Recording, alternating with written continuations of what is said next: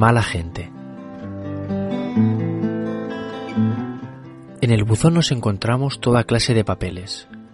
Un día me encontré una carta que decía, si eres hombre, ven mañana a las nueve de la noche a la calle Colón, número 28, primero segunda. Habían escrito la carta en letra de imprenta, pero no se entendía el nombre de la persona que la había firmado.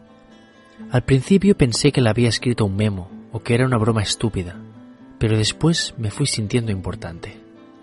No todo el mundo recibe una carta misteriosa. Quizás era de alguien que se había enamorado de mí. La kiosquera de la esquina me miraba mucho últimamente.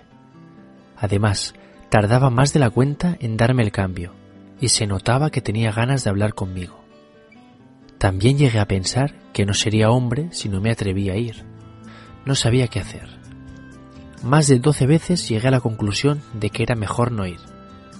Pero al final fui. A las nueve en punto llamé al primero o segunda del número 28 de la calle Colón. Y la verdad es que no tuve tiempo de nada. Alguien se me echó encima y me dejó sin conocimiento puñetazos. En el hospital, cuando me desperté, me di cuenta de que me habían robado el reloj y la cartera.